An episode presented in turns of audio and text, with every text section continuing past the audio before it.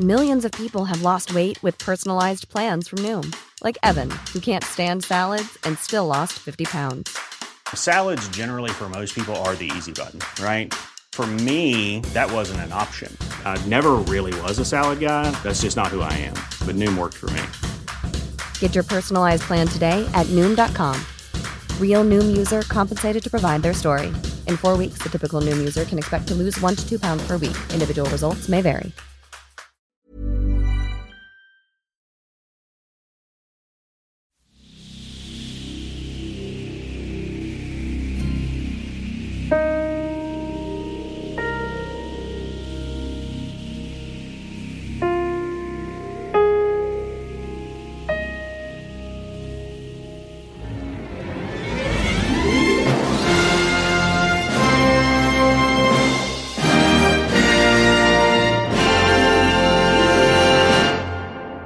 When I, I, I really, I didn't know anything about the movie going in, and I was honestly uh, blown away by what it looked like, Yeah. and it, it just, it's unbelievable. I've never seen anything like it. Escuchas. Escuchas un podcast de Dixo. Escuchas. Filmonauta. Filmonauta. Con Dani Sadia. Por Dixo. Dixo. La productora de podcast más importante en habla hispana.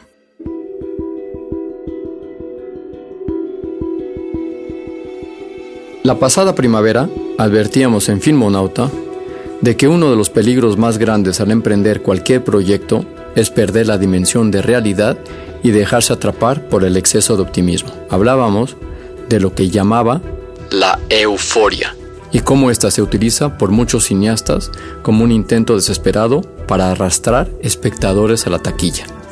Contábamos que esa fórmula autorreferencial de los directores independientes que venden éxito antes de que realmente suceda puede funcionar en Hollywood, pero tiene mucho riesgo puesto en manos inexpertas. Para empezar, el riesgo de quedar como un perfecto idiota. Voy a ser más gráfico. Dirijo una película. Vamos a llamarla El accidente.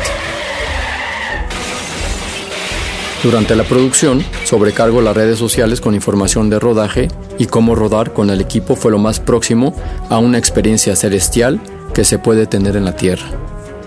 Estreno el teaser como si se tratara de la nueva de Star Wars. Consigo distribución y se lo hago saber al mundo. Convoco a familiares y amigos, a los actores y publico sus alabanzas emocionadas a los cuatro vientos. Vamos a partirla.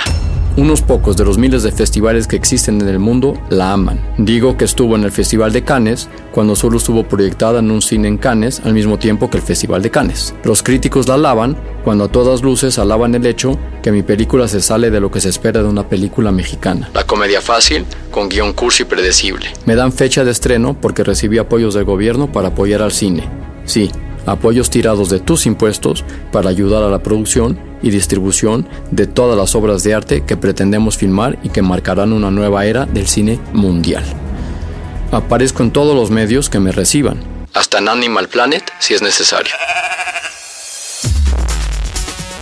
Donde exhorto y exijo al público que vayan a ver mi película en el primer fin de semana porque las exhibidores son unos cerdos capitalistas que no apoyan al cine independiente, que es dependiente del gobierno, pero eso nunca lo digo, y que solo les interesa vender dulces y palomitas. Continúo hablando de la estremecedora obra de arte que he dirigido y que va a batir los récords de taquilla en México y en el mundo. Euforia, amigos y amigas. Euforia en estado puro. Y como dijo el capitán del Titanic, ese pedazo de hielo es una mierda. Así que a toda máquina.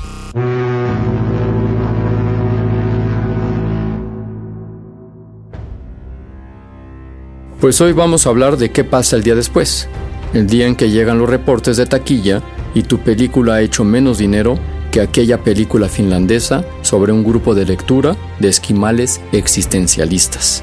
¿Qué pasa el día de la resaca? Como en un día de resaca, las conclusiones que se sacan son de lo más disparatadas.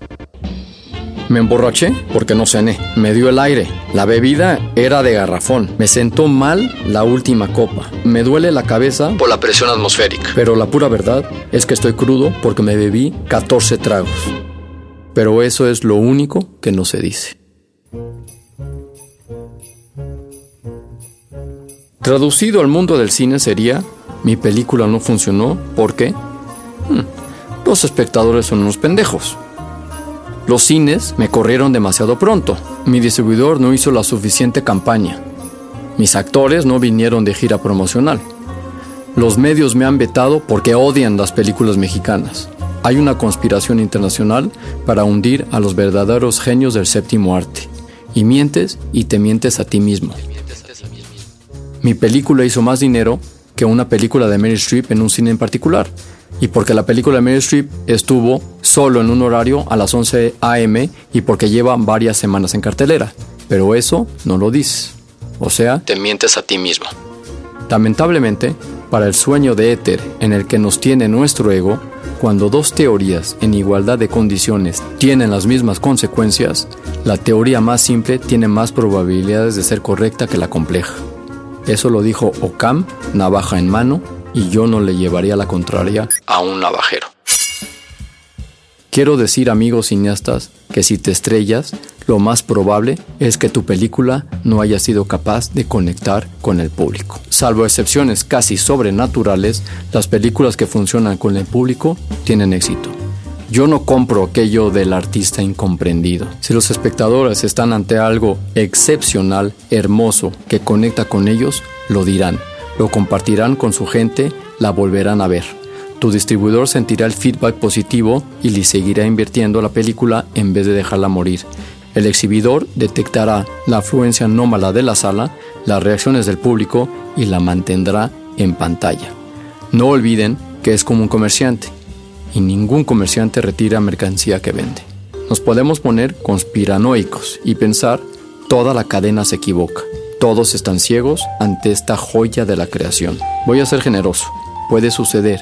De hecho, ha sucedido. Donnie Darko fue expulsada de las salas de Estados Unidos tras una semana y un pésimo marketing, y tuvo una segunda oportunidad con el mercado doméstico y las ventas internacionales. También está el caso del gran Christopher Nolan, cuya película Memento se tuvo que estrenar primero en el extranjero porque ningún distribuidor americano la quería. Pero es que en los dos casos hablamos de dos extraordinarias películas que conectaban con toda una generación de espectadores. ¿Qué lleva entonces a tantos cineastas a emprenderla contra el público? Voy a sentar en el diván a mis homólogos porque yo también he pasado por esa patética fase de pataleta y voy a intentar entender. Aaron Beck, famoso doctor que desarrolló el sistema de psicoterapia llamada terapia cognitiva, identificó los elementos que nos llevan a las creencias patológicas o las creencias tóxicas. 1. Son inferencias arbitrarias, llegan a conclusiones firmes sin evidencias que les apoyen. Ejemplo, yo soy el nuevo cine mexicano, he nacido con un talento extraordinario, sé todo lo que tengo que saber y nadie me va a decir qué hacer. 2 usan una abstracción selectiva, valoran una experiencia centrándose en un detalle específico e ignorando otros más relevantes. Ejemplo, a todos los que han visto mi película les ha encantado. Eso, amigos, es el síndrome del Friends and Family. 3. Generalizan excesivamente. Pasan de un caso particular a una creencia general. Ejemplo, todo el cine mexicano es malo menos mi película. 4. Magnifican o minimizan aumentan la magnitud de los acontecimientos positivos y disminuyen los negativos. Ejemplo, cuando el distribuidor vio la película salió corriendo de la sala emocionado. Lo que no saben es que en realidad iba al baño. 5. Provocan pensamientos absolutistas o dicotómicos. Clasifican todas las experiencias en dos categorías opuestas y absolutas, adjudicándose solo la positiva. Ejemplo, todo lo hago bien, el público me ama. Estas creencias equivocadas provocan graves sesgos en la persona. Ven el mundo desde un esquema equivocado y el problema, es que esa visión les impide aprender de los errores y mejorar como profesionales y artistas. Filmonauta. ¿Qué es lo que hay que hacer después de un fracaso? Como dicen los gringos, suck it up. Traga con todo. Abraza la idea de que eres tú el equivocado e intenta aprender de la mala experiencia. Ese saber tiene un valor incalculable, porque como mínimo te aleja del peligro de volver a cagarla otra vez de la misma manera. Entiéndanlo, Por lo general, la segunda película de todo cineasta consagrado ha sido un fracaso. Ejemplos, Robert Rodríguez dirigió El Mariachi y luego luego una película para HBO de la que nadie se acuerda. Spike Lee dirigió She's Got a Habit y luego luego School Days, de la que preferimos olvidarnos. Steven Soderbergh dirigió Sex Lies and Videotape y luego Kafka. Edward Burns dirigió Brothers McMullen y luego She's the One.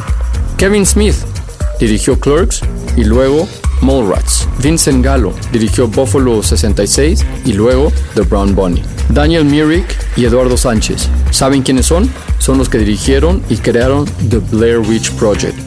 Luego, ¿qué dirigieron? ¿Quién sabe? Kevin Costner dirigió Dances with Wolves, ganó un Oscar y luego dirigió The Postman.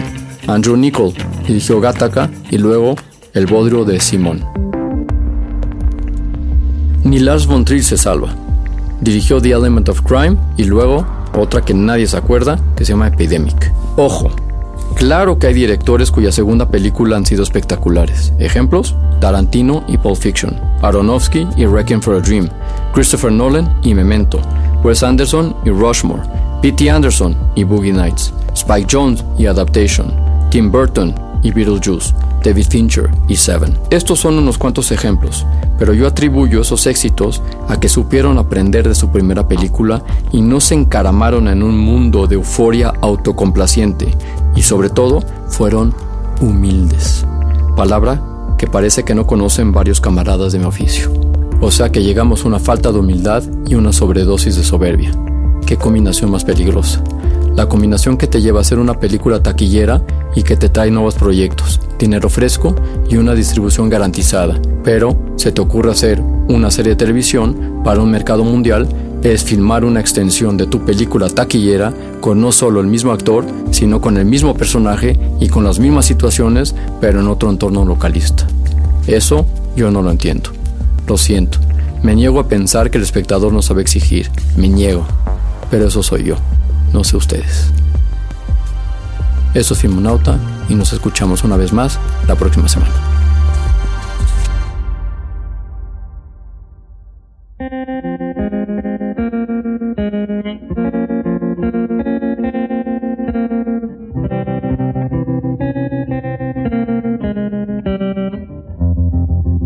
I was five and he was six. We rode on horses made of sticks. Wore black and I wore white. He would always win the fight. Bang, bang. He shot me down. Bang, bang. I hit the ground. Bang, bang. That awful sound. Bang, bang. My baby shot me down.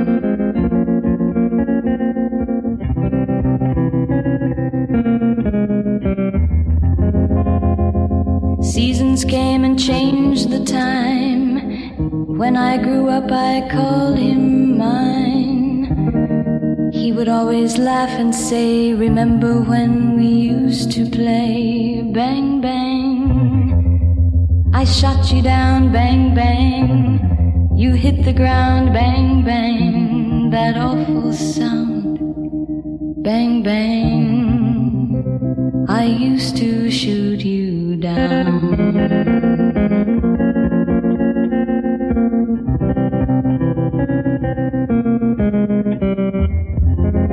Music played and people sang. Just for me, the church bells rang.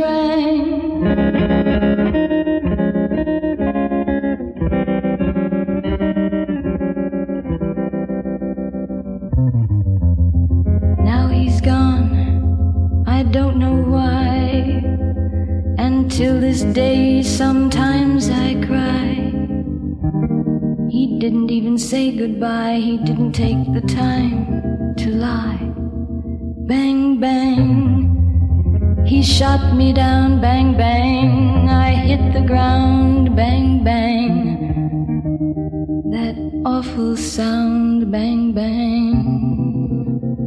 My baby shot me down.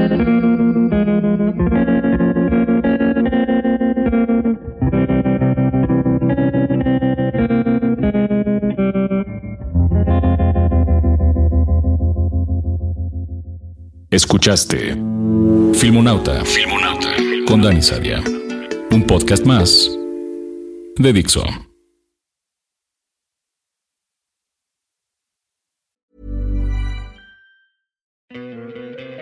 ¿No te encantaría tener 100 dólares extra en tu bolsillo? Haz que un experto bilingüe de TurboTax declare tus impuestos para el 31 de marzo y obtén 100 dólares de vuelta al instante. Porque no importa cuáles hayan sido tus logros del año pasado, TurboTax hace que cuenten. Obtén 100 dólares de vuelta y tus impuestos con 100% de precisión. Solo con Intuit TurboTax. Debes declarar para el 31 de marzo. Crédito solo aplicable al costo de la presentación federal con TurboTax Full Service. Oferta sujeta a cambios o cancelación en cualquier momento.